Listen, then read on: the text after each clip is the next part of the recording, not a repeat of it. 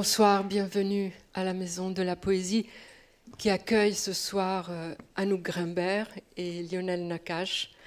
Anouk Grimbert, euh, qui vient de publier aux éditions Odile Jacob, Dans le cerveau des comédiens, rencontre avec des scientifiques et avec des acteurs.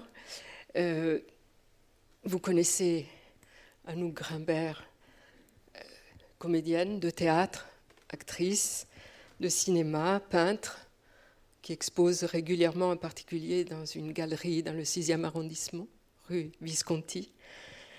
Elle a publié euh, des livres euh, comme par exemple les lettres de Rosa Luxembourg, une anthologie de textes bruts et non bruts, et pourquoi moi je dois parler comme toi aux éditions Passeur en 2020. Et euh, vous la verrez bientôt, dans un mois à peu près, dans le dernier film d'Arnaud Desplechin, Tromperie, aux côtés de Léa Seydoux et Denis Podalides. Lionel Nakache est neurologue à la Pitié-Salpêtrière à Paris, chercheur en neurosciences à l'Institut du cerveau et de la moelle épinière, professeur de médecine à l'université, à Sorbonne Université, membre du comité consultatif national d'éthique et auteur, entre autres, de Le cinéma intérieur, projection privée au cœur de la conscience, chez Odile Jacob, euh, livre sorti en 2020. Et puis, je citerai un autre titre, Le Nouvel Inconscient, en 2006. Alors, euh, c'est une rencontre euh, assez, assez étonnante, une démarche que, Anouk, tu as entreprise il y a sept ans, parce que une question semble te travailler et jusqu'au point de, d'entreprendre cette démarche, c'est mais qu'est-ce qui se passe dans nos cerveaux, enfin vos cerveaux de, comédiens quand vous jouez? Et, cette, euh, cette question est, devenue sans doute obsédante puisque tu as fait euh, ce pas qui était d'aller chercher des, de neuroscientifiques. Il y en a plusieurs dans le livre que tu as rencontré, que tu as interviewé.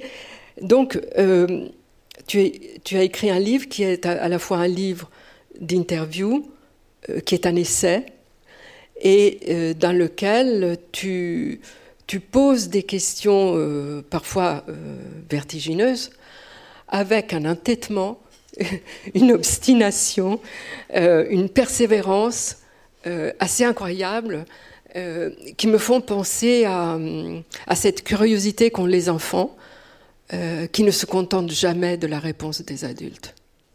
Enfin, ça dépend des adultes qui leur répondent, mais, euh, ça fait des années, ça fait 45 ans à peu près que je joue la comédie. Ça fait 45 ans que je vois d'autres gens jouer la comédie.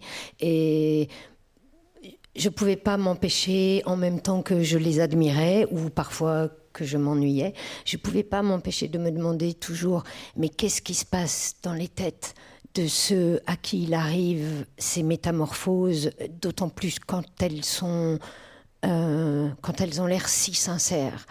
Et hum, euh, alors, en général, quand on dit dans la vie, mais qu'est-ce qui se passe dans nos têtes, on, cherche à l'étage de la psychologie, on cherche ça. Et puis, euh, le hasard de la vie a fait que je me suis mise à lire des livres de neurosciences, et là, ben, on y est dans nos têtes, quoi, on y est profond.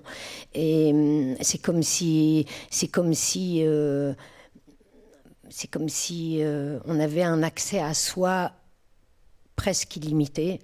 Euh, à travers, euh, à travers les, travaux de ces messieurs-dames. Et, euh, et puis, alors, les questions du jeu, moi, oui, je me demandais, d'abord, je me demandais si j'étais une menteuse, et c'est pas une mauvaise question. parce que je passe ma vie à tricher, mais est-ce que je triche? Moi, j'avais l'intuition que pas tant que ça. et c'est pas pour sauver une image de moi ou de la morale ou quoi, c'est que j'avais réellement l'impression d'être euh, beaucoup d'heures par jour et, de jours par an traversée par des émotions qui me soulèvent, qui me submergent. Et quand je parle de moi, moi, je fais partie d'un peuple de souris, je parle des acteurs. Hein.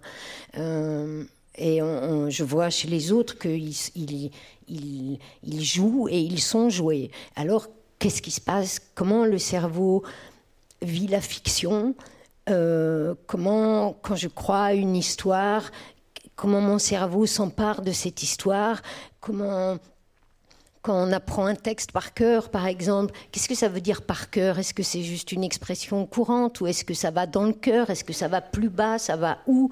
Ça va euh, comment, comment, comment les émotions qui vont se rapporter au texte qu'on a appris, qui sont au début que des mots, comment les émotions vont, vont, s'accrocher à ces mots-là comme, comme, comme, des, comme des moules sur une corde, quoi, et, monter à la surface, euh, comment on métabolise un texte, comment le corps accepte ça, accepte profondément, euh, parce que au début, apprendre, c'est volontaire, c'est, c'est, un effort. Et puis, et puis, et puis, et puis, quand ça a descendu, descendu, ce qui remonte ne nous appartient plus à nous, les acteurs. On est, on est, on est dépassé par ce qu'on joue.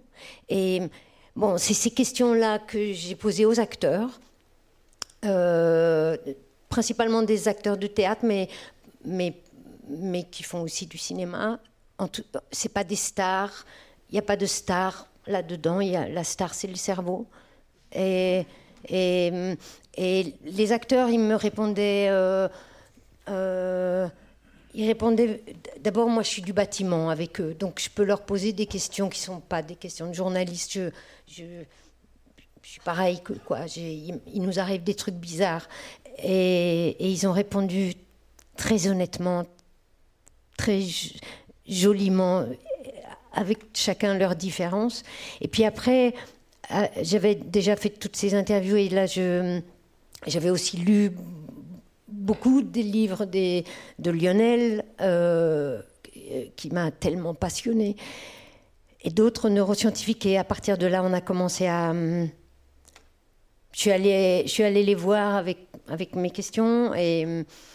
Euh, et bizarrement, alors je leur posais des questions sur le jeu et euh, je crois qu'ils n'avaient pas encore. La neuroscience s'était pas tellement occupée du jeu. Enfin, c'est tout à fait faux ce que je dis. Parce que la neuroscience ne cesse pas de s'occuper du jeu, parce qu'en fait, quand on vit, on passe son temps à jouer. Mais là, je te laisse la parole. je m'y attendais pas. oui, bonsoir à tous. Hein, et donc, c'est compliqué, en fait, parce que c'est vrai que c'est une aventure, l'aventure d'Anouk de 7 ans et puis il y a une amitié par-dessus aussi qui s'est créée entre nous. Euh, et, c'est un objet à la fin tellement complexe et tellement riche que c'est difficile de savoir par où vraiment l'aborder.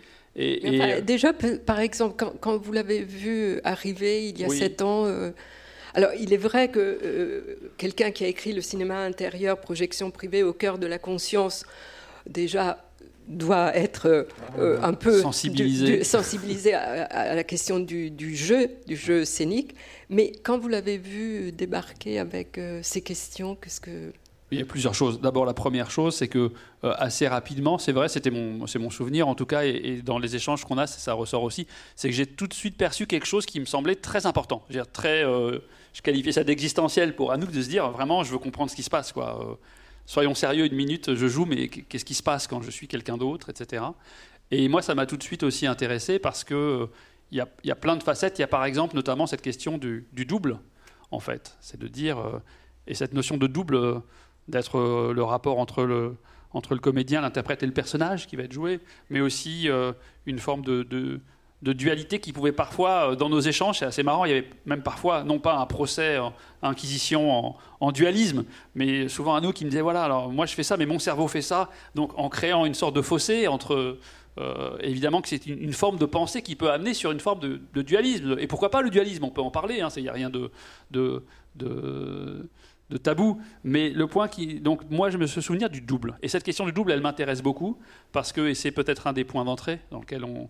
Et, le cinéma intérieur, en fait, est un livre qui utilise le cinéma, mais qui n'est pas pas directement sur le, sur, le, sur le jeu, pas du tout par exemple, mais l'idée, c'est ce qu'Anouk aussi disait, c'est qu'en fait peut-être qu'une des raisons pour laquelle ce thème du double et de la dualité est si profondément ancré aussi chez les comédiens et aussi chez les spectateurs que nous sommes, c'est qu'en fait il y a déjà une forme de dualité entre, si on veut appeler comme ça, la réalité objective du monde, ce qu'il y a autour de nous, et ce que nous nous en percevons. Ce qui se passe là, c'est déjà en nous une sorte de dualité, c'est-à-dire qu'on a une sorte d'interprétation permanente en fait de ce qui nous arrive, et que ce dont nous prenons conscience, c'est un objet très construit, un objet très interprété. Il y a déjà une forme de jeu, on pourrait dire, de, la subjectivité avec ce que l'on reçoit. Et, de ce point de vue-là, c'est cette histoire du double et de cette dualité. Je trouvais ça intéressant d'explorer ça euh, avec Anouk, avec, voilà, avec les, femmes et les hommes de l'art du comédien, non pas comme les voyant comme, euh, comme des sortes de, de, je sais pas moi, d'une espèce surnaturelle, je ne crois pas du tout, mais qui puisse tirer les fils de quelque chose qui ressort de la condition humaine, qui se joue chez chacun d'entre nous, mais qui va être pensé, analysé et travaillé d'une manière euh, experte, mais qui parle à tous pour ces raisons-là. Donc moi, c'est ça le, départ, c'est le souvenir que j'en ai, et puis c'était plutôt, vous voyez, ces, thématiques-là. Parce que euh, au, départ, il y avait cette interrogation, comme tu, l'as expliqué tout à l'heure, de, de ce dédoublement, double, de doublement, d'être, de devenir quelqu'un d'autre, mais surtout, il y avait une autre interrogation euh, qui est celle, mais à force d'être quelqu'un d'autre, qu'est-ce, qu'est-ce qui reste comme trace dans, le cerveau? Qu'est-ce qui, reste comme euh, euh, est-ce que ça déteint? Ah bah ça c'est sûr. Euh, d'abord, la question du, dédoublement, euh, ça pose une ça pose une question. D'abord, je pense pas être totalement anormal de sentir que je me dédouble, que je me alors on va encore se disputer sur le mot, mais que je me dédouble, pas que sur scène. Euh, je suis. Euh, on, a parfois l'idée que être soi, c'est être un objet ou un sujet compact. Moi, j'ai assez peu cette sensation-là, et je ne crois pas être la seule à ça. Euh, on est très différent de soi. Souvent, quoi. Après, après, il se trouve que ces, ces, différences de soi à soi, euh, on en fait un. Enfin, on, les creuse, on va loin là-dedans. Ça veut dire, je, je, peux être une reine, je peux être une atroce femme, je peux être un homme, je peux être avoir 4 ans ou, ou, être, ou être une. Enfin, on, peut, on peut, on peut vraiment. Euh, devenir euh, autre que soi. Et ce que j'ai appris, c'est que tous ces autres que soi, que je, avant moi je croyais que c'était des autres, mais lui me dit, bah, tous ces autres ils sont en toi. Et il n'y a pas une grande différence sans doute entre les acteurs et les pas acteurs. Euh, euh, mais il y a quand même que chez, chez nous, on est on est, on est vraiment habitué à, et désireux de, quitter le quai de soi. Pas forcément parce qu'on n'aime pas le quai, mais parce que c'est un quai. Et, et qu'on aime le large. On aime vraiment, on est aimanté par ça. Et, et, on est euh, une autre chose qui peut-être assez propre aux acteurs, c'est que, en tout cas, dans, dans, dans l'exercice de, ce, de ce métier comme ça. Euh, euh, euh, tous les, toutes les émotions, si elles sont justes, elles sont bonnes à prendre. Il n'y a pas de jugement moral. Euh, ce qui est atroce est tout aussi bien vécu que ce qui est divin ou banal ou quoi. Et ça, ça peut-être c'est une petite différence avec les gens de la vie qui se protègent plus. Et sans doute ils ont raison. D'ailleurs, s'ils le font, c'est qu'ils ont raison. Mais euh, l'espèce humaine est, paraît-il, fabriquée pour se, se, se protéger et, et, se censurer de beaucoup d'émotions. Et c'est comme ça qu'elle qu'elle peut hum, subsister et, fonctionner ensemble. Nous, on est plus voyous, quoi. Euh, euh, ou plus explorateurs, tout simplement. Après, je me souviens plus de ta question. Mais ce que je, ce que je sais, c'est que, par contre, c'est que euh, quelque chose qui me, qui me, c'est que dans les questions que je me posais, c'est pas seulement oui, c'est vrai, je suis un peu hantée par la vérité. Euh, c'est naïf, mais c'est comme ça. Et, et c'est un peu paradoxal pour quelqu'un qui triche beaucoup. Euh, enfin, on pourrait croire que je triche. Et, et, et, la question du double, elle est. Euh, je pouvais, on peut vraiment légitimement se dire, mais finalement, à force de d'avoir joué un tel et une telle et une telle et une telle, et d'avoir été ces gens-là, parce que jouer, c'est être. Euh, il y a un peu jouer et beaucoup être. Et, quand je suis ça et ça et ça, mais alors qui je suis? Moi, qui je suis Je ne le sais pas. C'est pas forcément un problème, mais mais euh, enfin, je le sais un peu plus maintenant. Euh, Grâce au ben je, en fait, je. Conversation. Oh, eh, c'est, moi, je sais pas, mais je, vraiment, je, je sais pas qui est dans la salle. Je sais pas si c'est plutôt des scientifiques ou plutôt des pas du tout scientifiques, mais mais si vous n'êtes pas porté vers la science, mais mon Dieu, je vous conseille d'y plonger parce que qu'est-ce que ça rend heureux? C'est vrai, ça, ça, mais c'est vrai, ça ouvre les méninges. Ça, ça, il y a des, il y a des il y, a des fatalités qui se lèvent. Il y a des, d'abord, il y a de la clarté qui se fait, et puis, euh, et puis c'est très imaginatif. C'est très imaginatif parce que le cerveau est très imaginatif. Et comme il est très imaginatif, on peut imaginer toutes sortes de solutions à la place des portes closes.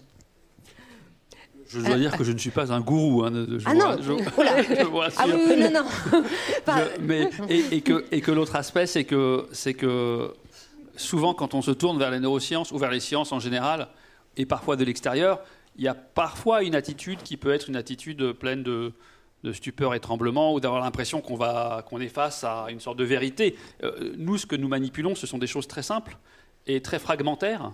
Et c'est pas de la fausse modestie, c'est la réalité. Donc c'est aussi un, des éléments de la rencontre. C'est des, questions aussi fortes, aussi précises, sur des phénomènes aussi, euh, aussi habités que ceux que Anouk rapporte et que nous, en face, on a, ce qu'on a. Donc euh, l'idée, c'est euh, on, a peu de choses, mais ces peu de choses, on y tient parce qu'elles sont, euh, démontrées, elles sont construites. Et donc, du coup l'exercice, ça consiste à pouvoir s'en emparer. Et c'est ça ce qui, moi, je trouvais intéressant, c'est que Anouk s'est emparé de ces idées-là. Et de ce point de vue-là, même le, vous voyez, le, le, le, rapport général, on pourrait dire, du citoyen à la science. Ce n'est pas le thème de ce soir. Mmh. Mais pour moi, la thématique, elle est importante. C'est que euh, évidemment, on peut devenir scientifique, on peut apprendre les sciences, mais l'autre chose aussi, c'est de décider, je ne suis pas scientifique, mais ce sujet-là m'intéresse, et je vais faire l'effort de m'en emparer, et une fois que je m'en serai emparé, je vais en faire quelque chose. Et ce quelque chose, il a une valeur propre, voilà, qui n'est pas de la science, qui est autre chose. Et eh bien ça, c'est un exercice, je trouve, qui est absolument unique, hein, euh, et euh, ce terme d'approfondissement. donc voilà, cet aspect-là est aussi important. Et, d'ailleurs, ce en quoi le livre est, est très, très étonnant, c'est que euh, il y a la démarche qui était la tienne, il y a euh, le fait que à chaque euh, ligne, pratiquement à chaque ligne, à chaque phrase du livre, il y a une réflexion, une intuition, une idée, une, une, une, avancée, et puis, et puis quand même un retour, parce que tu ne lâches pas euh, ton idée et donc tu reviens à l'assaut. Et, et, puis une écriture, il faut le dire, une écriture. Euh, et là, si on parle d'imaginaire, d'imagination, euh, c'est vraiment époustouflant. Oui. Alors, ce que je voulais, tu, disais tout à l'heure, Anouk, qu'il y a un peu de jeu et beaucoup d'être. Alors, ça me fait penser à une phrase que te dit Alain Françon qu'Alain Françon dit aux comédiens, euh, il leur dit, enfin, sachez que euh, je suis et je ne suis pas. Je joue. Donc ce n'est pas to be or not to be, c'est to be and not, to, be. Et toi, tu, trouves que l'équilibre entre les deux, c'est quand même beaucoup d'être et, un peu de le, jeu, selon ce que dit Alain Françon, c'est quelque chose qui est au-delà de être et ne pas être. C'est ben, autre chose. Quand tu travailles avec Alain Françon, euh, si tu ne fais que jouer, il va te dire reprends. Euh, si tu commences à être, il te dit ça commence. Et si tu, et si tu, ne, et si tu oublies que tu joues, il te dit reprends. Oublie pas que tu joues. Parce que euh, parce que c'est aussi un metteur en scène qui nous fait hum, traverser dans des dans des hum, enfin comment dire, on est traversé par des émotions vraiment parfois tumultueuses et si on perd pied, si on se laisse trop prendre par, je sais pas, euh, des chagrins, par exemple, un chagrin d'amour ou un, ou un, enfin, des, des, les vrais tumultes euh, intérieurs comme comme on a tous, si on se laisse trop prendre, bah, par exemple concrètement, euh, un chagrin, euh, si on est trop pris par ça, ben on pleure, ben c'est pas très intéressant. C'est plus intéressant un acteur, enfin, d'abord si on veut vraiment rendre justice aux gens qu'on joue, parce que les, quand on joue des personnages, ben pour nous c'est des gens, on vous joue vous, c'est simple. Enfin, c'est très, vous êtes très compliqué. Mais mais par exemple, vous, les gens, s'ils ont un chagrin, euh, les gens les plus touchants, c'est pas ceux qui vont, c'est ceux qui vont le cacher. Donc, pour nous, un, acteur, il faut qu'il fabrique du enfin qu'il faut il faut qu'il fabrique le chagrin sans qu'il soit fabriqué et ensuite il faut qu'il lui fasse barrage parce que c'est parce que ça sera ça l'émotion artistique, c'est de voir, euh, de voir une personne qui qui, se connaît pas elle-même, comme vous, comme moi. Et, euh, donc, ben, le chagrin, le chagrin, euh, moi je peux te faire un fou chagrin là, mais mais ça, on s'en foutra quoi. Euh, par contre, si je rameute euh, des souvenirs, y compris des souvenirs dont je me souviens pas vraiment, euh, ou, si, ou si je vais piocher dans, dans des visages que j'ai vus dans la rue ou dans le métro ou dans un livre, ou, mais qui étaient vrais, quoi. Je vais, ça va être dedans, et, et ce qui est aux autres, il n'y a pas tellement de différence entre ce qui est l'histoire des autres et, moi. En, ça, un acteur ne joue pas qu'avec lui-même, il joue avec. Euh, c'est pas, je dirais pas c'est un prédateur, mais plutôt un Robin des Bois. Il, vole et il redistribue. Il, vole les richesses, il les redistribue. Mais on est, on, est, quand on travaille sur quelque chose, sur un personnage, on, est comme des éponges, quoi. On, prend, on, est gorgé des émotions du monde. Euh, et ces émotions-là peuvent venir de ma vie ou, de celle des autres, mais c'est ça l'empathie quasi délirante qu'on a, nous. L'empathie, normalement, dans la vie, elle a des limites. Euh, elle a des limites euh, que la nature a voulu pour qu'on ne soit pas contagieux tous les uns aux autres. Apparemment, les acteurs peuvent être acceptent, euh, profondément que ce qui arrive à l'autre leur arrive dans un temps limité. Mais justement, Lionel Nakache, à, propos de, ce mot que Anouk vient de prononcer, d'empathie, et qui est sans doute l'une des qualités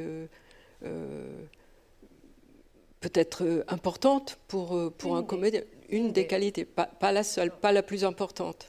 Mais, mais comment, euh, comment la science, la neuroscience euh, explique ce, phénomène qu'on peut connaître tous Bien sûr. Hein. Là, c'est un, bon, un bon point d'entrée d'illustration parce qu'on n'a pas donné de chair aux neurosciences.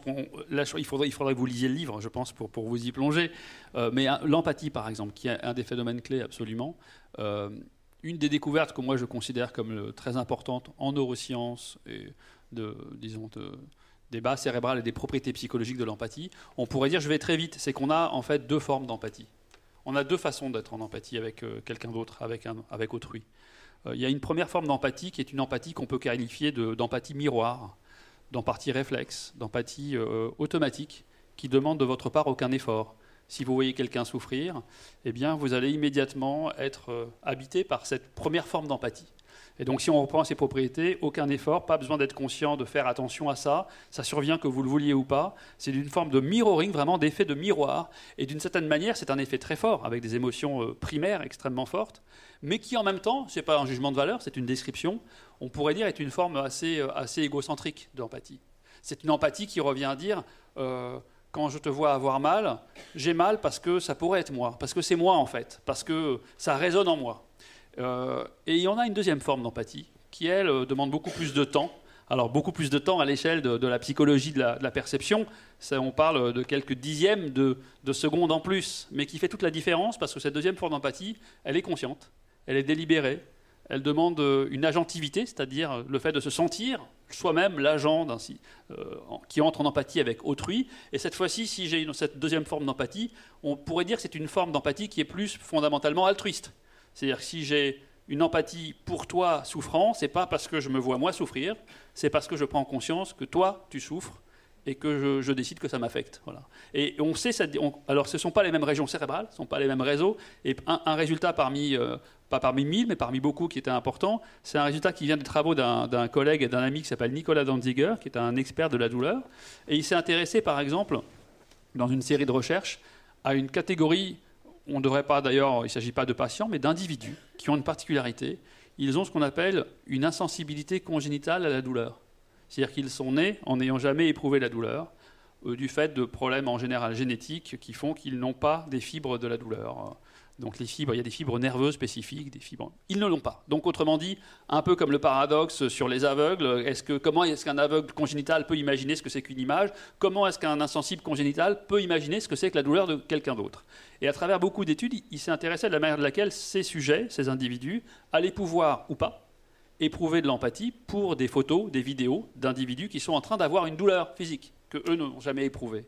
Et son résultat principal tient à dire que chez ces patients-là, chez ces sujets-là, eh bien, le premier, l'empathie en miroir, réflexe automatique, euh, narcissique ou en tout cas projective, euh, c'est moi en fait. elle n'est pas là en fait, puisqu'ils l'ont. Par contre, il reste tout à fait capable de mettre en branle ce système d'empathie qui, d'une certaine manière, est une, empathie plus, euh, plus altruiste, on pourrait dire. Et donc ça, voilà, si on prend ce résultat-là, moi je pense, et c'est aussi un des résultats qui me passionne dans l'exploration des, comédiens, c'est que je pense que, comme Anouk le dit, les comédiens ne sont pas clivés du monde et les comédiens ne sont pas tous les mêmes. Et je pense qu'il peut y avoir une sorte de, continuum, de de, façon, de, différentes manières de jouer. Et donc, dans le rapport au public, au spectateur ou à un personnage, peut-être que là aussi, on peut avoir une gamme de comédiens qui vont plutôt résonner avec la première forme d'empathie, ou plutôt avec la seconde, et du coup on retombe sur la question de la sincérité, on retombe sur euh, la vieille question du paradoxe sur le comédien de Diderot, pour lequel Anouk donne sa propre solution qui est passionnante à la fin, voilà, à la fin du livre, et tous ces éléments-là, et sur le thème du double. Donc tous ces éléments sont, intercalés, euh, et, de ce point de vue-là, c'est assez passionnant parce qu'une des dimensions qu'on n'a pas données, et je, je prends pas longtemps la parole, mais c'est ce thème du double, une des solutions de cette histoire du double. Et est-ce que je suis sincère Et comment expliquer que si je, si je, joue 100 fois la même scène, je vais encore éprouver une sincérité et je vais pouvoir laisser transparaître quelque chose? C'est la dimension du temps. C'est qu'en fait, le double, et c'est là-dessus qu'on a beaucoup échangé, je ne crois pas qu'on ait deux êtres conscients au même instant. Je crois que ce n'est pas possible.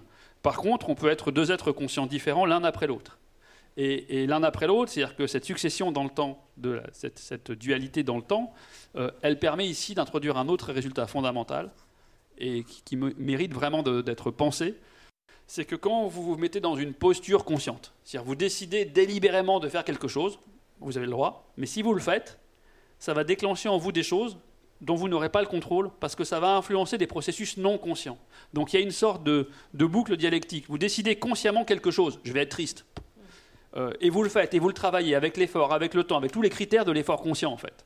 Mais en faisant ça, si vous le faites et si c'est votre métier, etc., vous allez pouvoir vous transformer dans la capacité à exprimer quelque chose que vous êtes incapable d'exprimer directement volontairement. Donc vous voyez, il y a une sorte de boucle.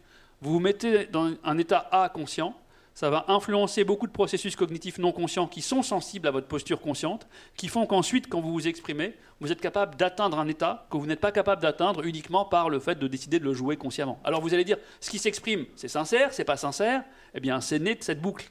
Euh, je décide de me mettre dans cet état, et ensuite j'exprime quelque chose que je suis incapable de générer tout seul, en fait. Et, donc, cette sincérité, elle résonne pour moi sous cet angle-là. Vous voyez, une sorte de, danse, de ballet avec soi à travers cette expertise. Et, cette question du double, justement, c'est quelque chose sur laquelle vous, vous enfin pas chipotez, mais, mais sur laquelle, euh, comme je disais tout à l'heure, euh, Anouk, tu, as tendance vraiment à, à ne pas lâcher. C'est-à-dire, bon, on a bon me dire que je ne suis pas deux, parce que le résultat de toutes ces rencontres, de toutes ces conversations avec les neuroscientifiques, c'est ça, non? Euh, Tu n'es pas deux quand tu, quand tu joues, quand tu entres et sors d'un personnage. Mais tu dis, mais donc tu contestes un peu quand même. Euh, et alors que, alors que, euh, Lionel Nakache explique que c'est l'un après l'autre et que même si c'est infime, le, le ton, c'est quand même l'un après l'autre. Alors, moi, je me demandais, est-ce qu'il y a un interrupteur? Enfin, comment, comment, comment on fait? Comment on fait? Vous avez raison, mais c'est une fois de plus, hein, c'est quelque chose qui, euh, stimule l'échange et la discussion. Euh, l'idée, euh, c'est pas un dogme, ce que je défends comme idée, mais c'est que ça, ça, renvoie aussi à cette question du conscient et du non conscient.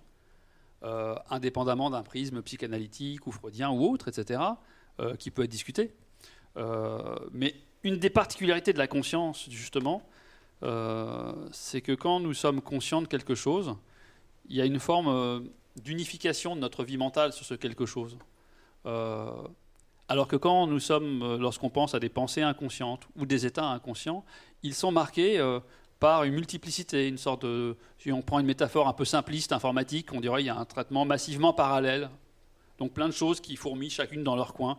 Euh, la foule inconnaissable, comme tu disais, des choses inconscientes. Alors que quand on est conscient, euh, on est sacrément cohérent en fait. Et... Toi? Oh non, pas moi euh, voilà, on est, on, est au cœur du débat.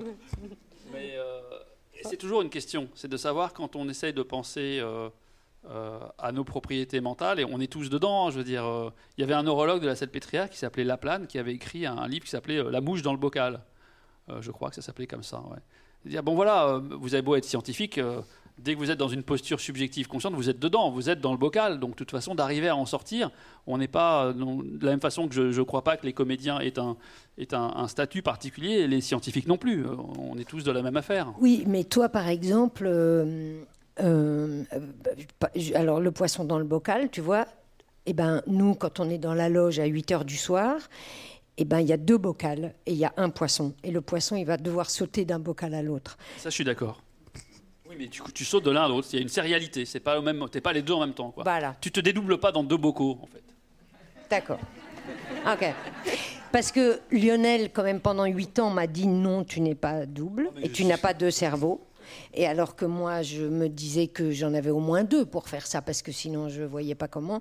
Et surtout, par, exemple, euh, un, un, des neuroscientifiques qui s'appelle Laurent Cohen donne une définition du moi, de nos moi. Il dit, euh, ben moi, je sais que je suis moi, euh, ou toi, tu sais que tu es toi, parce que parce que tu as un nom, tu as une biographie, tu as une histoire, tu es dans un corps, tu le vois, ton corps, et tu es dans un espace que tu vois. Et hum, en gros, c'est ça. Hein et, euh, et, alors je lui dis, d'accord, ok. Et, alors quand je, quand je suis une dame du XVIIIe siècle euh, qui est dans un château lugubre et que mon corps n'est plus mon corps tellement il est corseté euh, et qu'il me fait marcher et penser comme cette femme-là, je crois, en tout cas m'en approcher vraiment, et que ce que je vois, moi, c'est pas le théâtre du XXe siècle euh, dans lequel je travaille, mais c'est le château lugubre, et que moi, je réponds plus à Anouk. Anouk, elle est plus là. Je réponds à Elisabeth. C'est ça mon nom.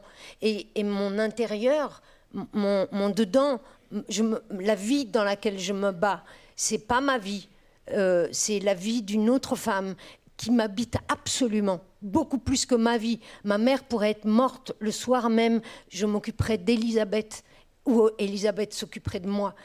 Alors qui est moi à ce moment-là? Et, je lui disais même, parce qu'un des trucs que les neuroscientifiques disent qui, moi m'intéresse beaucoup, quoi. Euh, alors, mais c'est trop. c'est bon, ils disent que par exemple, euh,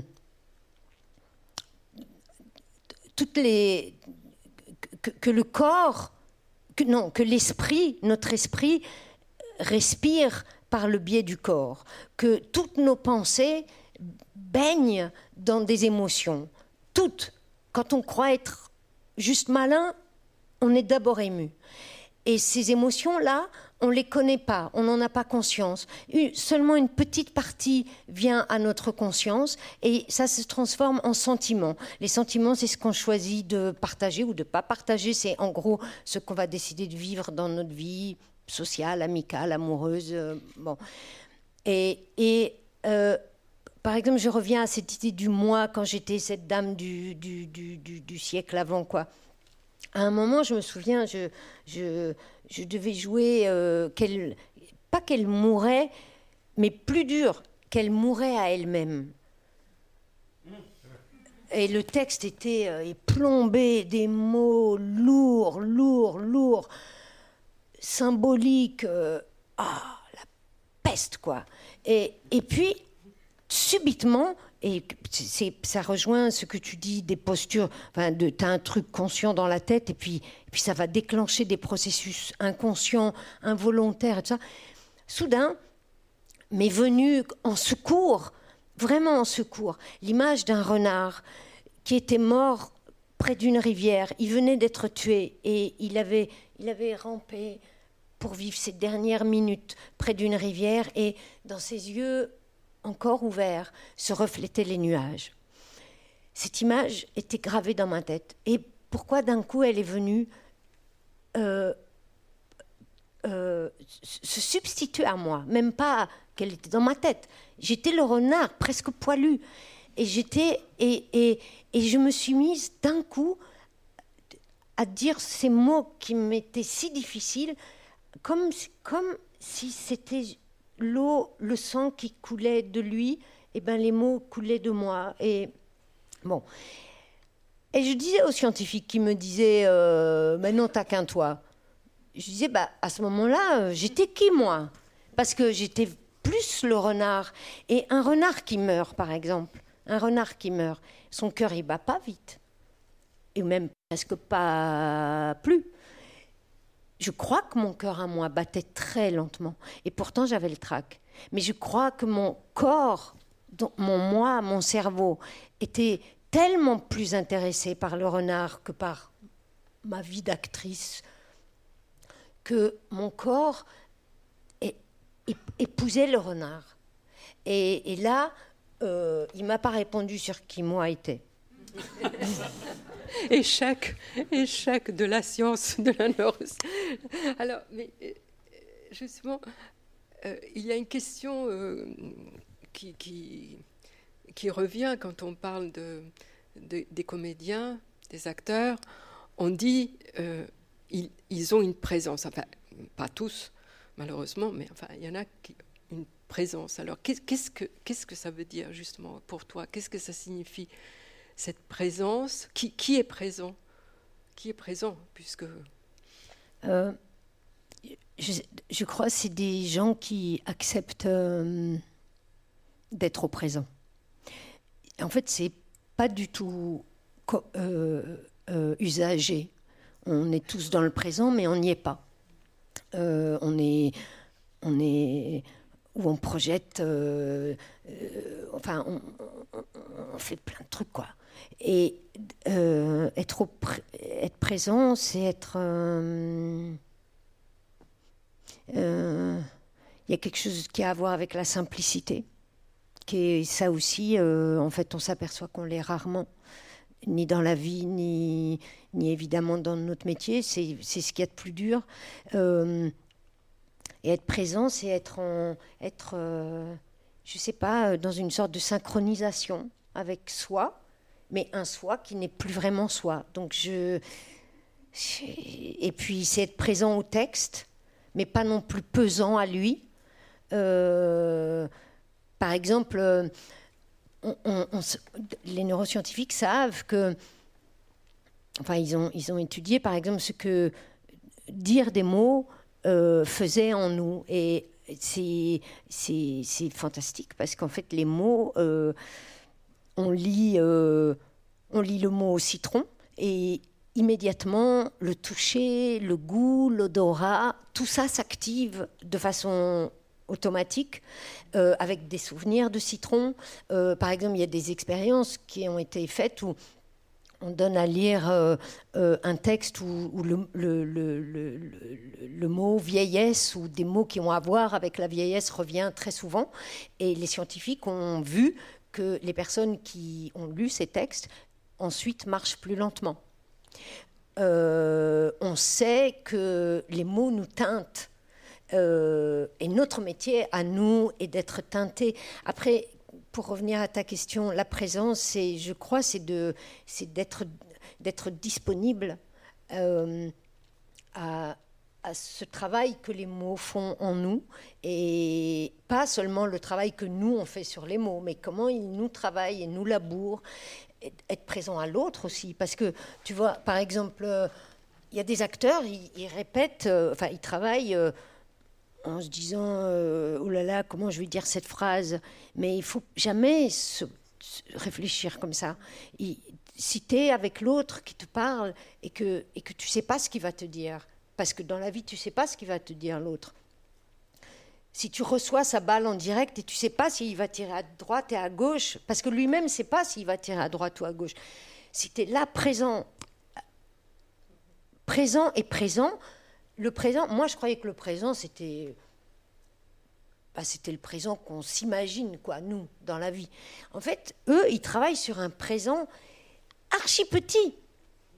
ils, sont, ils sont, par exemple, une des scientifiques qui s'appelle Julie Grèze, elle, ce qu'il, ce qui, ce qu'il a ce qui l'anime, quoi, ce qu'elle cherche depuis des années et des années, c'est qu'est-ce qui se passe dans les 300 premiers millièmes de seconde des rencontres. Qu'est-ce qui se joue? Qu'est-ce que je vois de toi dans la façon dont tu penches le visage, dont tes jambes sont croisées Tout ça qui est de la communication, euh, avant même qu'on ait dit quoi que ce soit. Ben, on, le jeu, c'est même avant, je ne le savais pas cette histoire des 300 millièmes de seconde. Mais pourtant, je me souviens depuis des années, par exemple, que euh, je, me dis le plus dur à faire, c'est d'entrer. Mais je savais pourquoi.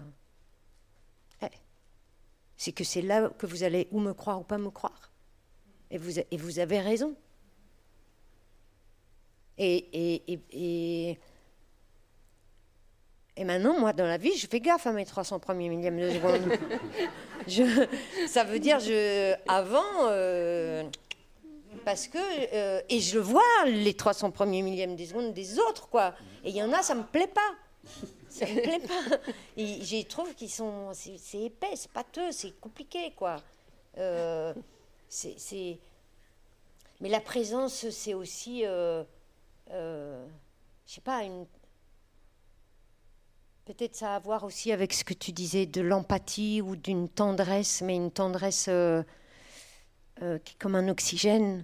Euh, ça, mais je, pardon, je ne veux pas t'interrompre, mais, mais justement, je pensais à. Quand, quand, on dit dans la vie courante de quelqu'un qui n'est pas acteur, qui n'est pas comédien, il fait du cinéma, euh, il joue la comédie, non? C'est pour euh, pointer euh, une tromperie, une exagération, pour, et, pour se dire, je ne suis pas dupe de peut-être ces fameuses 300 combien? Millième Premier millième de seconde. Mais, mais au théâtre, au, au, cinéma, le spectateur accepte justement d'être dupe si, si, le théâtre est, bien est, bon et si le cinéma est bon. Et, c'est, et, c'est, euh, et, ça me fait penser à, à, quelque chose qui avait été euh, euh, écrit par un poète anglais du, du, début du 19e siècle, Coleridge, qui parlait de la suspension consentie de l'incrédulité. C'est-à-dire que quand vous êtes en train de lire un, livre, si le livre est bon, ou de voir une pièce, si elle est bien jouée, eh bien, vous, vous consentez euh, à, ne pas être sceptique et à accepter. Donc, c'est vrai. Mais même Lionel, dans nos premiers entretiens, je lui demandais, mais parce que je m'intéressais aussi pour ce livre à ce que vit le public, euh, parce que je, j'avais aussi l'intuition que le public euh, n'est pas, n'est pas, ce, n'est pas que des sorties culturelles qu'il fait, et je voulais savoir euh, qu'est-ce qui vient là chercher et qu'est-ce qu'il trouve parfois. Et je demandais à Lionel dans nos premières rencontres, est-ce que tu crois que si un spectacle est réussi ou un film, est-ce que tu crois que les émotions que le public euh, ressent sont vraies? Et me dit oui. Dans la coque, dans enfin je te laisse le dire, mais que dans la, coque du faux, parce qu'on voilà, euh, on, a, on sait tous que c'est une histoire, on assiste à une histoire, euh, on a acheté un ticket pour la voir, ça, voilà, on le sait. Mais si le contrat est rempli, par ceux qui sont, alors alors il y a un pacte, un pacte très intérieurs très profonds qui fait que euh, non seulement les émotions euh, sont, sont, sont vécues par le spectateur, mais même il joue avec nous.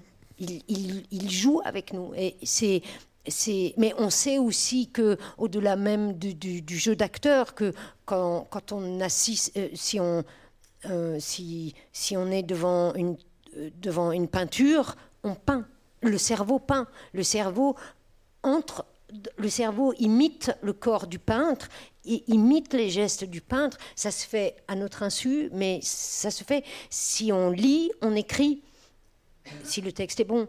Euh, euh, on est très actif, quoi. Et, c'est sans doute euh, ça qui fait que le spectacle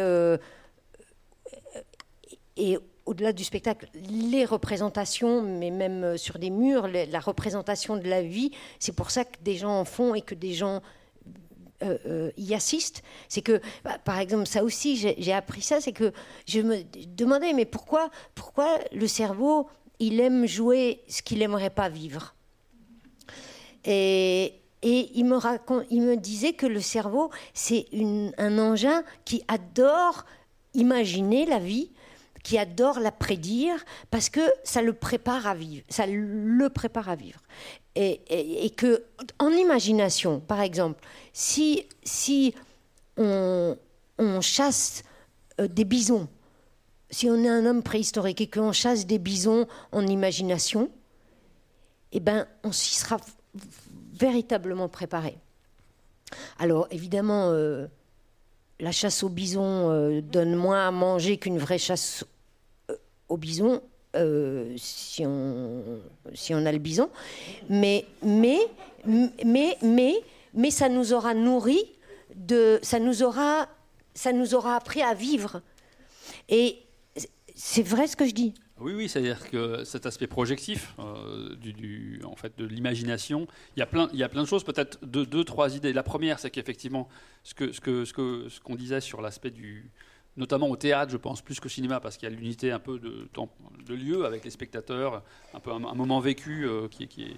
Là, on n'a pas besoin des neurosciences, mais on a souvent une émotion comme spectateur d'avoir l'impression qu'on arrive à euh, cette coque. Ça veut dire, en fait, tout le monde sait notre condition, euh, on ne sait pas très bien ce qu'on fait, on sait qu'on va plus être là, et qu'à un moment donné, on décide de faire un comme si.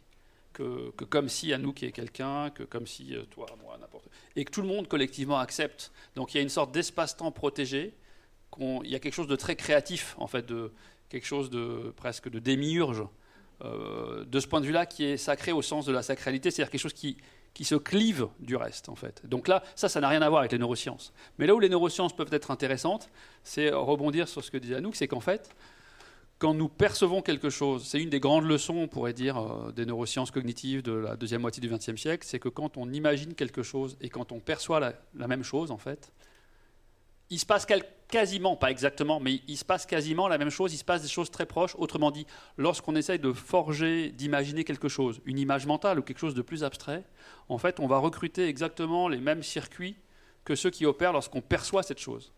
Et c'est un débat philosophique antique. Est-ce qu'il y a une sorte de, nominalisme, de jeu de mots, de malentendu en disant euh, l'image perçue et l'image imaginée on, on, met image, mais ça n'a rien à voir.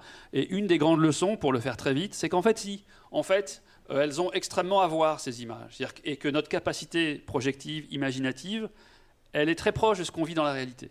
Et c'est ça, cet univers de fiction un peu généralisé, c'est qu'en fait, on n'échappe pas à cette statut de création de, voilà, de, ces représentations-là. Et donc, je pense, de ce point de vue-là, que cette similarité entre imaginer, prétendre jouer quelque chose et vivre ce quelque chose, il y a quelque chose qui va faire résonner les mêmes circuits cérébraux. Et de ce point de vue-là, pour un neuroscientifique, c'est très intéressant.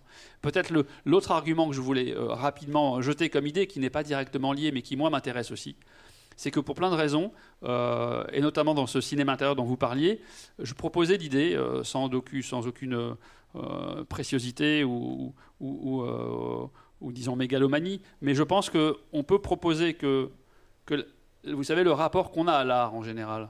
Moi j'aime bien les grandes questions et, rien n'est naïf, on peut être ridicule, c'est pas grave. Hein, c'est, L'art, en fait, souvent avec Aristote et tout, souvent on a cette tradition de dire que l'art, c'est l'imitation du réel pour plein de raisons que j'essaie de développer dans le cinémateur, j'ai l'impression que notamment pour les arts visuels, mais plus que ça, que l'art, on pourrait faire presque un pas de côté, c'est pas directement imiter le réel, c'est imiter la manière de laquelle nous percevons le réel, ce qui est très différent.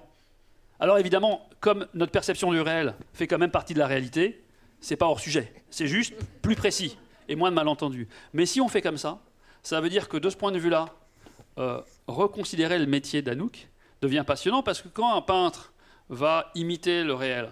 Alors il va vous faire de la peinture dynamique rupestre, et on va aller jusqu'à la perspective, on va décider de jouer ou pas avec cette perspective, on va utiliser, euh, comme Léonard de Vinci, euh, le flou euh, qui va nous permettre de, pouvoir imaginer plusieurs choses sur la même chose, etc. On va aller évidemment à l'impressionnisme, etc., etc. Bref. Mais, là, mais le tableau est le média artistique. Et là où le jeu devient quelque chose de singulier, c'est que le média est humain. C'est-à-dire que la personne qui doit me faire ressentir l'émotion que je vais voir lorsque quelqu'un va jouer telle scène, eh bien, c'est une personne qui elle-même a son monde fictionnel qui tourne à ce moment-là. Et de ce point de vue-là, comment est-ce que elle va me donner ou il va me donner à percevoir quelque chose euh, Comment il s'en sort? Parce qu'il n'est pas obligé de vivre la même chose. La preuve, le renard, personne n'a vu ton renard. Je pense que quand tu jouais ce, cette, voilà, personne ne sait. C'est un, un, coming out sur le renard, quoi. Euh, et ben du coup, Là, il y a quelque chose de singulier, c'est qu'en fait, le comédien, la comédienne, comme c'est lui qui est le média de cette expérience qui vise à me donner à voir ce que je perçois du réel dans telle ou telle situation émotionnelle ou vécue d'un humain, ça devient complètement vertigineux, voire schizophrène, c'est d'où le double. C'est comment la personne se débrouille, et, étant donné qu'elle n'échappe pas à sa propre condition humaine, pour devenir le média de ce quelque chose qui doit restituer quelque chose qui n'est pas nécessairement ce qui va être vécu. Et là, ça devient euh, vertigineux. Ça l'est, ça Mais, euh, euh, je ne sais plus où j'en suis d'ailleurs, c'est tellement vertigineux. Non, j'en suis à. Il y a quelque chose qui fait comme ça, comme une, enseigne lumineuse. C'est trois, trois lettres, c'est F-I-C. alors, c'est votre théorie. c'est mon acronyme de. C'est un acronyme de euh, fiction, interprétation, croyance. Alors de le voir, vous le dire, c'est fantastique, c'est super. c'est le succès de cet acronyme. Bah, euh, euh, mais bah oui, non, mais c'est ça. En, fait, je joue avec cette idée, mais un jeu sérieux, c'est-à-dire qu'effectivement, mais c'est revenir sur l'idée fondamentale. C'est ce que disait Anouk, par exemple, tout à l'heure sur le citron. C'est qu'un truc dingue. Souvent en science, les choses dingues elles sont étonnantes parce qu'elles nous paraissent banales, mais elles ne sont pas si banales que ça.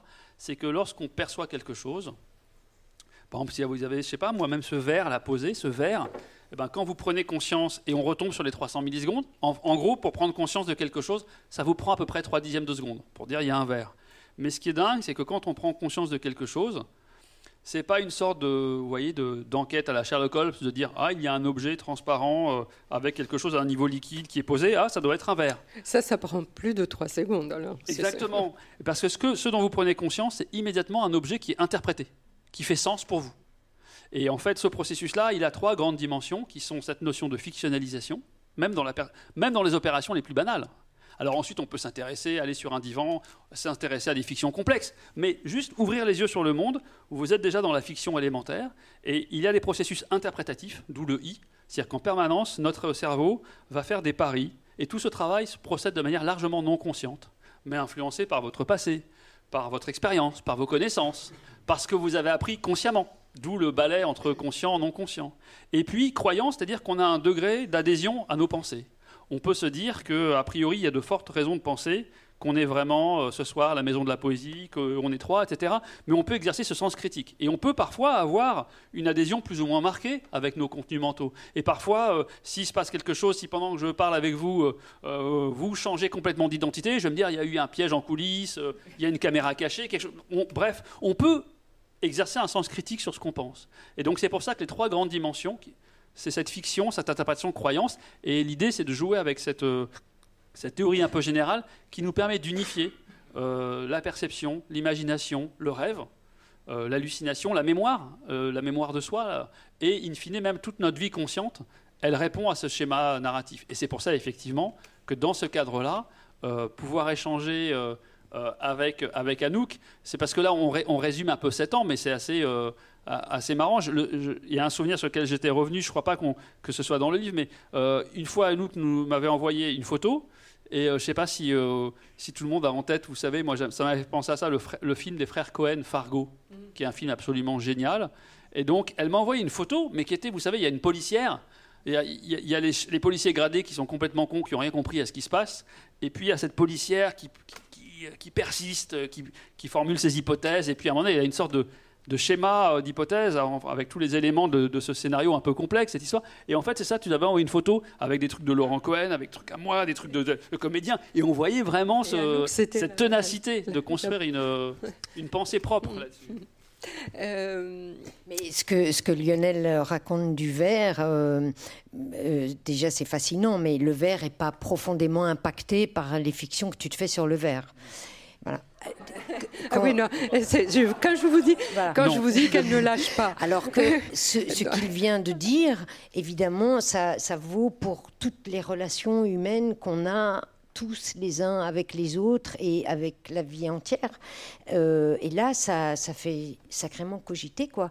Parce qu'on se dit, on se dit euh, euh, le verre, je le vois, le, je verrai jamais le verre, je verrai que l'image du verre.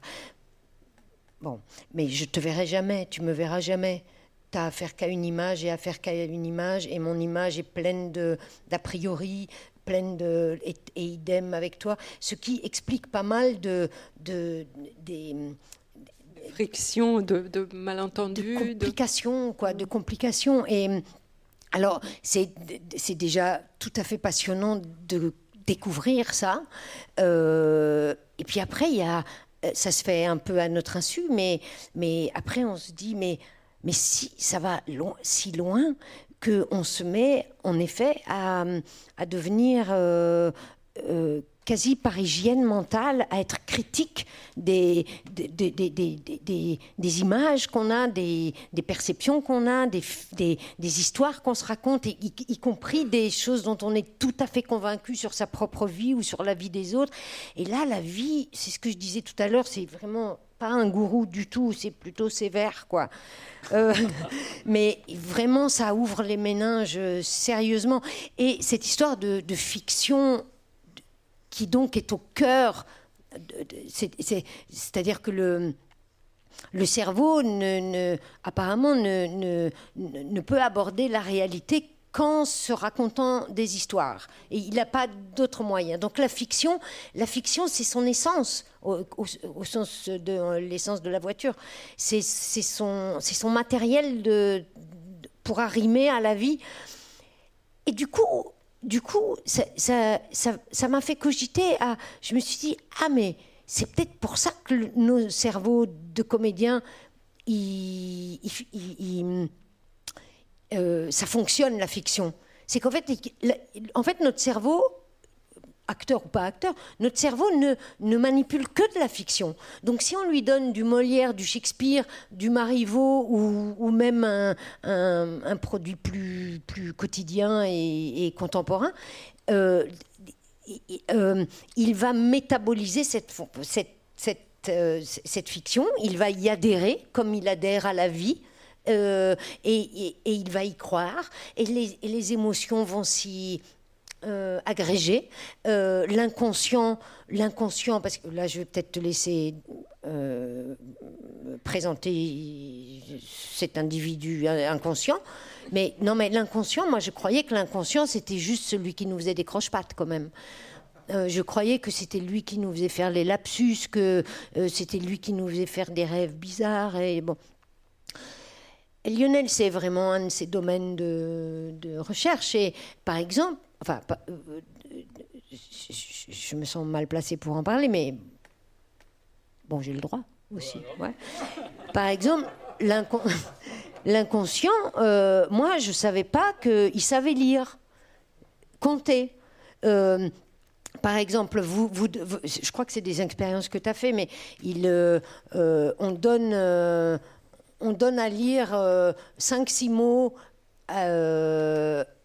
genre vallée, chocolat, myrtille, et puis on injecte dans cette liste de mots un mot qui, a une consonance un peu violente comme euh, guerre.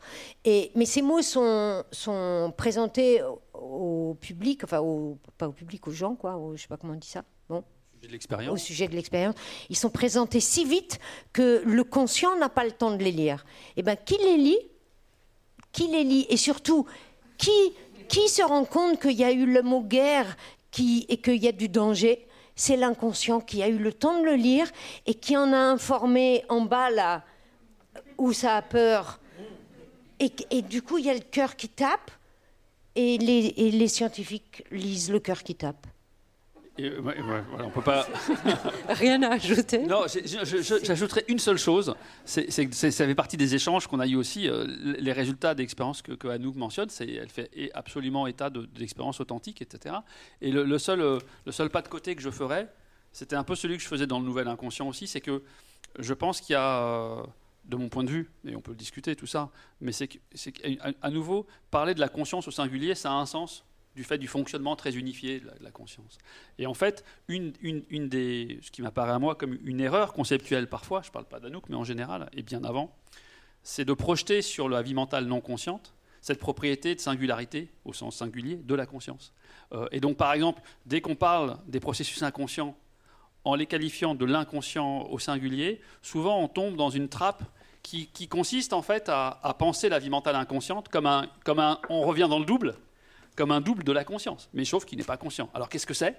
Euh, Et cette critique-là, euh, elle avait été même euh, énoncée il y a très longtemps, même, même, à l'époque de Freud, par exemple, il y avait Janet à Paris, Pierre Janet, qui avait fait cette critique à Freud en disant voilà, mais votre construction dans la première topique, et après, ce, que vous parlez, ce dont vous parlez de, la vie mentale inconsciente, ça revient à construire une sorte de, conscience double, et que ça, à mon sens, il y a peut-être une erreur, il y a peut-être eu une erreur tout le monde fait des erreurs, euh, nous compris évidemment, mais de projeter sur la vie mentale inconsciente. Et donc, par exemple, quand Anouk parle, en l'écoutant, je suis tout à fait euh, d'accord sur l'aspect de qu'effectivement, et ça c'est un scoop génial, c'est qu'en fait, on peut, on n'a pas besoin d'être conscient pour accéder à des interprétations élaborées de sémantiques, de symboles culturels que vous, vous avez besoin d'une transmission socialisée pour apprendre à lire. Et eh bien ça, une fois que vous l'avez appris consciemment, eh bien, ça peut procéder de manière non consciente. Simplement, ce processus non conscient, par contre, il ne présente pas la singularité. Il y a, un psychanalyste qui s'appelle euh, euh Demi Jola qui disait même, euh, ça m'a évidemment fait plaisir que des psychanalystes disent la même chose, dire euh, il n'y a pas un monsieur inconscient tapis en vous, il n'y a pas un monsieur inconscient ou une madame inconscient qui est en vous. Non, la, difficulté de penser l'inconscient de manière consciente, parce qu'on est enfermé dans notre posture explicite consciente, c'est qu'il s'agit de structures de fonctionnement qui n'ont pas ce phénomène de cohésion. Donc il y a plein, il y a une foultitude de processus cognitifs non conscients, mais dès lors qu'on commence à projeter sur la vie mentale inconsciente quelque chose qui semble être une propriété spécifique de la conscience, alors peut-être qu'on arrive dans un forme de débat. Mais ça, ça fait partie du débat qu'on a eu sur le, sur, le, sur le double aussi, et sur le double, sur le conscient, sur le non conscient. Euh, voilà, donc la, la, discussion n'est pas close hein, du tout. Mais par exemple, l'inconscient, euh, moi, moi l'inconscient, enfin l'inconscient pas singulier, l'inconscient euh, pluri, pluri, archi-pluriel, euh, il a, il a euh, une capacité à, scanner les, les, situations de nos vies plus rapidement et plus, et plus finement que notre conscient.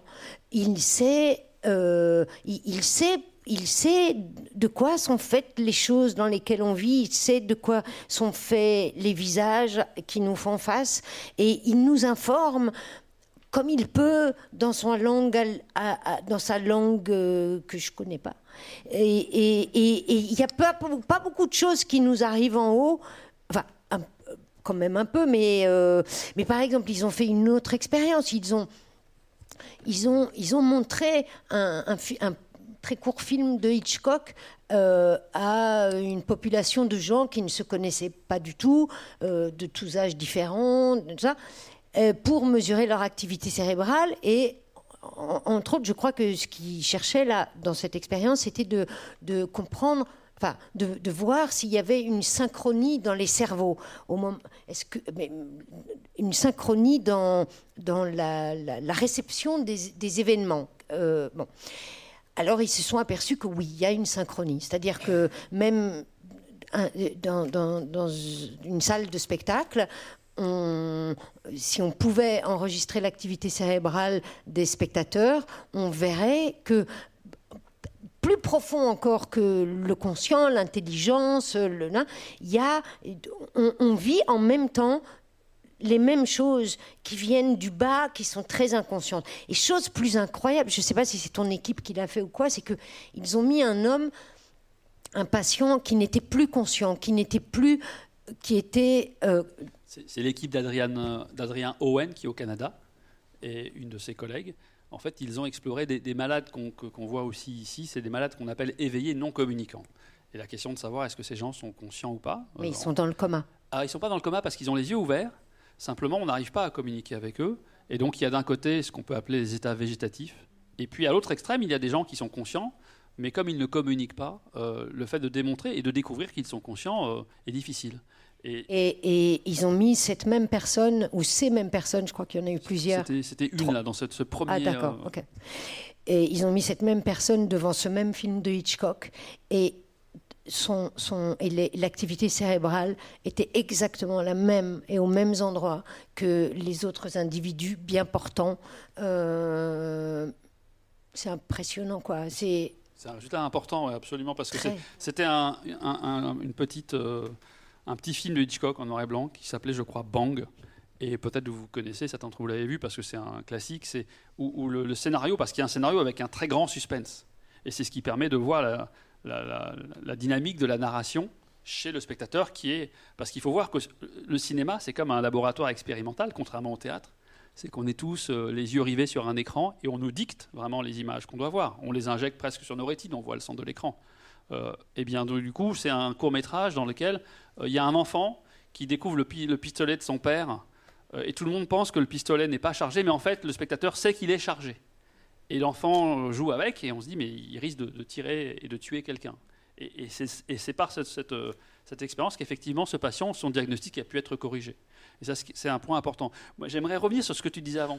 C'est que l'aspect conscient-inconscient, et tu le disais, je trouvais extrêmement, euh, de manière extrêmement vraie, c'est-à-dire qu'en fait, euh, dans cette, cette, complémentarité, un peu, un peu comme le, Bernard Lermite et l'anémone, vous savez, eh ben, la conscience, elle a ses, elle a ses en fait, j'ai pas compris le Bernard Lermite là. Il n'y en avait pas. Je cherchais une sorte de fonctionnement symbiotique. Et c'est un truc que j'avais vu à l'école primaire, moi, hein, un film sur le Bernard Lermite et l'anémone. C'est comme ton renard. voilà. Et donc, en fait, dire un fonctionnement symbiotique entre deux, deux individus de, qui n'ont pas les mêmes propriétés. Et donc, en nous, il y a un truc intéressant. C'est que quand on est conscient, il se passe des choses fantastiques. Déjà, on a une vie subjective à la, première personne, c'est plutôt sympathique pour soi. Et, puis, il y a cette cohérence. On peut décider de se projeter, d'avoir une agentivité. Donc, il y a beaucoup de choses qu'on peut faire. Mais il y a aussi des choses très limitées. C'est qu'on est conscient de très peu de choses à la fois. Et on a une capacité de calcul, si on veut se mettre dans une, une, une, une posture de, psychologie en tant que théorie de l'information très difficile. Ça veut dire dès qu'on demande à quelqu'un de faire une soustraction avec des, nombres à deux chiffres, eh ben, ça va nous prendre plusieurs secondes, on va être paumé un peu. Alors que les processus non conscients, donc ils ne sont pas conscients, ils opèrent en parallèle. Donc il y a une capacité de calcul beaucoup plus riche. Et donc il y a ici une capacité à produire des choses immensément plus riches. Et donc, par exemple, dans la découverte scientifique, dans la créativité, on a besoin d'alterner des périodes où on, on, fixe un peu le cahier des charges ce qu'on veut trouver consciemment, et on laisse les choses se faire inconsciemment en nous parce qu'on n'a pas les capacités conscientes pour le faire. Donc il ne faut pas les voir comme deux choses antagonistes, mais comme quelque chose de complémentaire. Et de ce point de vue-là, on revient au comédien. Et je pense que le comédien, la comédienne, se donne un cahier des charges, se donne un apprentissage, une expertise, mais qui va être capable, si elle le fait bien, de déclencher en toi des choses non conscientes qui ont une capacité de calcul autrement plus euh, diabolique et qui vont permettre de faire émerger des choses qu'on ne sait pas faire consciemment. D'où on revient sur cette histoire de sérialité et des temps conscients et non conscients, et où je pense que pour moi, l'art du comédien illustre ça. Mais est-ce qu'on peut, est-ce qu'on peut de, se passer commande pour être inconscient? Alors on peut, on peut se donner les moyens de devenir inconscient, il y a plusieurs façons, mais pharmacologiques euh, euh, ou des choses. Mais, mais tu veux dire de décider de perdre conscience. C'est ça? Sans rien faire, par la force de l'esprit, tu veux dire C'est-à-dire d'être d'être d'être d'être d'être d'être disponible à, à, l'inconscient. Par exemple, non mais, non mais, par exemple, moi, quand je lis, quand j'apprends, quand je travaille un texte euh, chez moi, toute seule, que, ou bien je, pas trop quand je suis en train de l'apprendre, parce que ça c'est, euh, mais, mais que, j'essaye de comprendre de, quoi ça cause. Eh ben, je m'aperçois que d'abord que je peux rester euh, 4-5 minutes sur deux mots et que ces 4-5 minutes, je réfléchis pas, c'est quelque chose qui se dilate. Donc c'est pas que je réfléchis, donc ça, ça doit être une sorte de lecture inconsciente. Et, et en général, je trouve des choses qui, qui, qui sont que je prends note, mais pas euh, analysées quoi. Et le lendemain, je vais à la répétition avec ça et ça s'avère opérant. Mmh. Moi, moi, ça me va totalement ça. Ok. Pourquoi? Parce que ça revient sur. Il y, a une, y a une sorte de recette de la créativité qui a été découverte il y a longtemps déjà, hein. notamment euh, un Américain qui s'appelait Wallace, un mathématicien, un grand mathématicien français qui s'appelait Jacques Adamar, euh, qui est parti aux États-Unis pendant la guerre et qui a fait aussi de la psychologie de la créativité scientifique. Et au début, leurs travaux eux, se, vraiment se, recoupaient. Euh, ils, ont, ils ont produit cette recette de la créativité qu'on peut maintenant commencer à explorer au laboratoire et avec des illustrations comme celles que tu donnes. Au début, c'était en s'intéressant à des grands scientifiques, à Einstein, à Poincaré, euh, le, physicien et mathématicien français. Et à chaque fois, on a tous, et puis dans la vie de tous les jours, on a tous ce que tu viens de dire. C'est-à-dire qu'à un moment donné, il y a quelque chose que vous cherchez ou un problème qui, qui vous turlupine, vous n'arrivez pas à trouver la solution. Et vous restez dans un état conscient, c'est-à-dire vous avez une vie subjective à la première personne, mais il se passe des choses en vous, donc des processus non conscients, qui opèrent même lorsqu'on est conscient. Hein. Une fois de plus, lorsqu'on est conscient, l'essentiel de notre vie mentale n'est pas consciente, de toute façon. Ensuite, il y a des états où on n'est pas conscient de manière intransitive, on n'est pas conscient tout court, hein, de quel que soit le contenu, on va dire. Qu'est-ce que ça veut dire intransitif? Euh, Ça veut dire, euh, euh, souvent, on utilise pour la conscience cette notion un peu qui vient de la phénoménologie, de dire que quand on est conscient, on est toujours conscient de quelque chose. Donc on distingue la question de l'état de conscience. Est-ce que je suis dans un état conscient, quel que soit le contenu? C'est ça ce que je vais appeler un transitif. Ou on s'intéresse à comment ça se fait que je sois conscient de ce contenu et pas d'un autre. Donc même lorsqu'on est dans un état conscient, il y a énormément de processus dont on n'a pas conscience, qui ne sont pas le contenu de notre conscience. Et cette recette de la créativité, elle vous montre qu'en fait, ça marche dans la vie de tous les jours. Et dans ce que tu dis, je pense que c'est une illustration pour moi, en t'écoutant, c'est très parlant. Il faut une phase de préparation. Donc il faut d'abord penser consciemment un problème, comme les mots que tu lisais, tu dis je veux les lire. Euh, mais en général, ça ne suffit pas à résoudre le problème. Il faut une deuxième période qui est une phase d'incubation. Et l'incubation, c'est soit en ayant les choses sous les yeux, mais ça peut être aussi d'aller se balader dans, dans, la rue. Euh, euh, le mathématicien Poincaré, il avait, je suis pas mathématicien, mais il y avait un truc qui s'appelle les fonctions fuchsiennes. Il, pensait depuis des mois, etc. Et puis à un moment donné, il met le pied sur, euh, sur la marge du bus et il a l'idée qui, surgit à la conscience. et on a tous ça. on a tous des trucs pas les fonctions fuchsiennes, mais on n'a pas des choses qui vont changer, mais qui vont changer notre vie à nous, même si ça ne change pas la vie de la science ou du monde. On trouve un problème, et comme tu dis, on ne sait pas d'où ça vient. Et ça, c'est du coup, il y a eu la préparation, l'incubation, il y a la phase d'illumination, le eureka, et puis la phase de finition, c'est qu'on vérifie quand même que ça marche, qu'on ne s'est pas planté, euh, et que ces quatre trucs, même le mot sur le bout de la langue, quand vous cherchez un mot, ben, d'abord il faut le chercher pour le trouver. Si vous ne le cherchez pas, vous ne le trouverez pas. Et puis s'il ne vient pas, ben, souvent il faut penser à autre chose et puis il revient et puis on vérifie que c'est bien le bon mot qu'on voulait faire. Donc, donc de la relativité générale au mot sur le bout de la langue, il y a une même recette mentale qui opère. Et de ce point de vue-là, du coup, ce que tu dis, je trouve, est, extrêmement parlant, c'est qu'on a besoin là aussi, quand on a ça, on voit un dialogue en nous entre ces processus conscients, non conscients, euh, qui sont à l'œuvre. et qui finirait par vous mettre d'accord, presque. On ne cherche pas nécessairement euh, à être d'accord. Hein. Non, non, parce que c'est reparti pour quelques années encore. quand tu disais tuer ton cerveau, tu viens aussi de raconter que il y a tant de choses dans ton cerveau qui t'appartiennent pas que tu peux pas vraiment dire tu es ton cerveau. Alors, ça dépend ce que tu appelles tu. non, je veux dire par là que l'identité euh, pas, ne se résume pas à ton identité consciente. Tu peux décider que la définition que tu vas poser de toi, c'est un, illustre, un moment vécu voilà, de, la nature de nos échanges.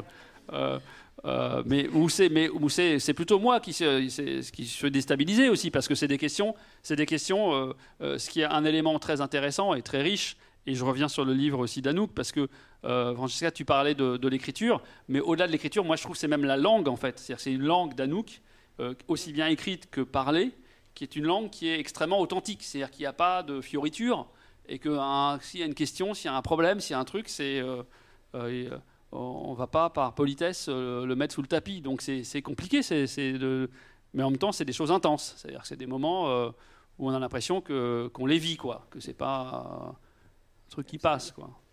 Alors, euh, on, s'approche vraiment de, la fin, hélas, de, cette rencontre. Euh, nous n'avons pas parlé, mais il faut découvrir euh, tous les aspects de, ce livre en le lisant. On n'a pas parlé des, rencontres que tu as euh, provoqué avec, des, comédiens, avec les comédiens. Tu, en as un peu parlé au, début. Et, c'est très émouvant parce que d'abord, euh, il, se livre de manière très pudique mais très intime aussi.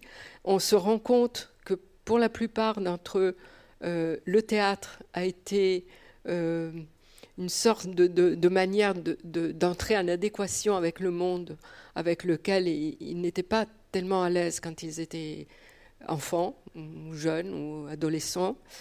Et, puis, euh, alors, il y a des choses merveilleuses. Il y a Jacques Weber qui dit par exemple que, le, personnage, le personnage pour lui, c'est comme un rideau transparent que je, vais, que je mets devant moi comme un lépreux. Et donc, euh, c'est comme si lui, Jacques Weber, était le lépreux et que le personnage était ce voile qui lui permettait quand même de se présenter euh, sans être perçu comme euh, lépreux. Il y a des choses très.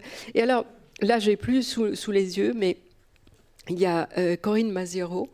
à qui tu poses la question, mais, mais comment tu fais quand tu dois jouer quelque chose que tu ne sens pas? Et elle te répond, je joue que je ne sens pas. Et ça, c'est merveilleux parce que elle dit euh, plutôt ça que l'habilité, que l'habileté, et ou, la feinte, euh, ou quelque chose de totalement artificiel. parce que euh, bon, c'est un peu, elle est un peu rocker, hein, Corinne Maziero, mais, mais elle a, mais elle, mais elle a, elle a, une intuition très très grande. Ah ouais, ouais, euh, Puis elle a, elle a, elle a l'avantage sur nous de n'avoir fait jamais aucune école. Elle vient de la rue. Euh, elle, est, elle, est vraiment, euh, enfin, c'est vraiment un accident de parcours qu'elle soit devenue actrice. Et elle a donc pas appris les codes. Elle a jamais été à l'école. Elle, par exemple, pour elle, c'est tout à fait anormal sur une scène de jouer face publique. dans la, pourquoi être toujours face publique On est souvent de dos dans la vie, de dos c'est pas euh, je sais pas, elle a une liberté avec les codes euh, que nous on a moins parce qu'on est plus civilisé, plus éduqué et tout ça. Donc elle a beaucoup à. Je trouve qu'elle euh, elle, a une place très précieuse avec les autres comédiens qui, pour la plupart, sont passés par des écoles et qui donc sont. comment dire Sont des. Ils ont été polis, quoi, polis comme un caillou. elle, c'est. Et, et, et je sais plus ta question. Non, ce n'était pas une question, c'était une manière juste d'évoquer cette partie du livre qui, est, qui, est, très, très importante. Et, parce que aussi, ce qu'on n'a pas dit, c'est que justement le livre est fait de ce tressage à la fois des, dialogues avec les neuroscientifiques, des dialogues avec les, comédiens, euh, de tes propres réflexions, euh, idées, relances, etc. Et que tout ça est, tissé. Euh, est, tissé de manière très, très serrée, très intense et très. Et, très oui, aussi, aussi parce que parce qu'effectivement, il y a des, des, des découvertes. Non, mais parce, que c'est, parce que c'est comique le cerveau.